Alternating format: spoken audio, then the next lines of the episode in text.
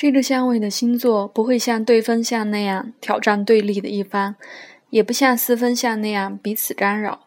他们是来自不同的地方，而且发展的方向也不同。他们甚至不会去看对方一眼，就像两架飞机在自己的航线上飞行一样。若想意识到我们的十二分之五项的能量，似乎得付出更多的努力。但是，我不认为这个相位的心理议题。比半四分相或八分之三相埋藏得更深，可能是因为比较不重要，所以才被推回到潜意识里面。四分相或对分相描述的是必须解决的重大冲突，因此会被推出来变成外在的戏剧性事件。十二分之五相则代表某些额外的干扰和压力。想象一下，某人的亲密关系正在面临危机。同时又快要失业了，这人的生命正充满着严重的冲突。但是当他回到家的时候，竟然发现厨房也迫切的需要修整，眼前的情境更加重了他的冲突。我认为十二分之五项的运作方式就像这个厨房一样，此相位背后通常也有一些心理议题，不过这些议题大多是次要的。个案会被迫面对由主要相位代表的重大议题，然后才会留意到十二分之五项代表的内在冲突。查尔斯·卡特和其他的一些占星师将这个相位和疾病甚至死亡联系在一起。我认为这是因为第六宫、第八宫都和上升点成十二分之五项的缘故。以我的个人经验来看，我既不能肯定。也不能否定这种说法。不过，其中的确有某些逻辑，因为许多的健康问题都是由持续不断的压力造成的，但是不会紧迫到必须立即解决的程度。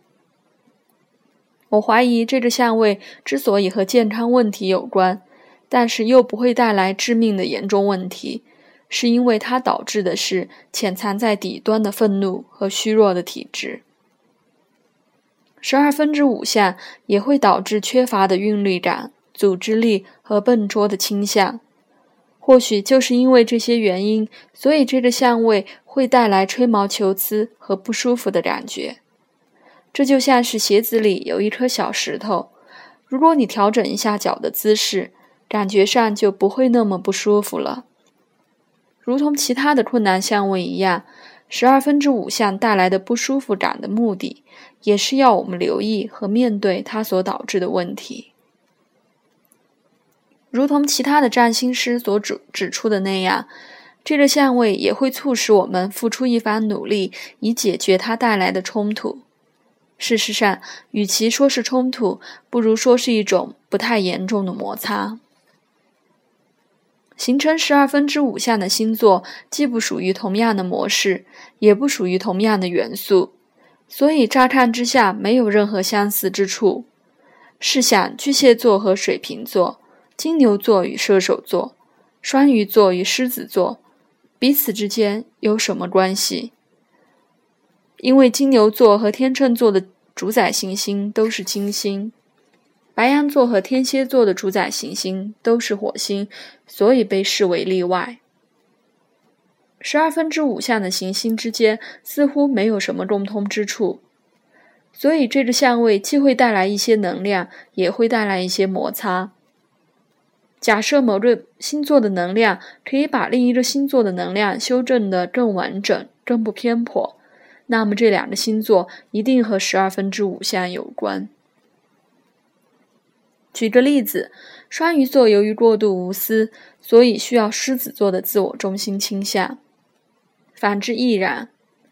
此外，水瓶座可能需要巨蟹座的顾家和体恤的特质，而巨蟹座则能使水瓶座的抽离倾向减轻一些。十二分之五项落入的星座和半六分相落入的星座，都会使另一颗行星的能量变得不那么极端。当然，对分相也带有这种功效。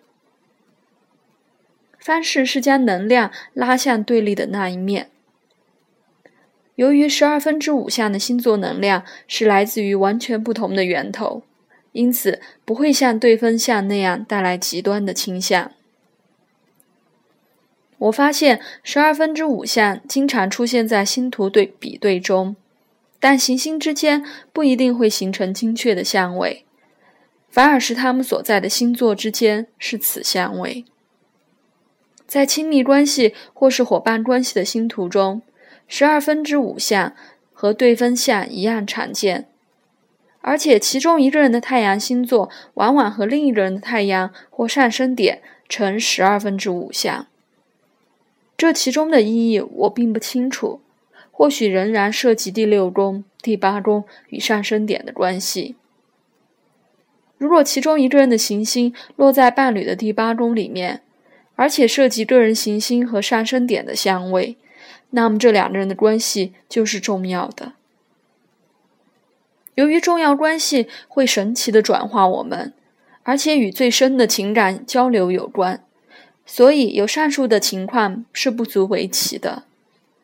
这一类的关系经常是由工作的互动开始，其成败会在我们的健康和安宁上带来极大的影响。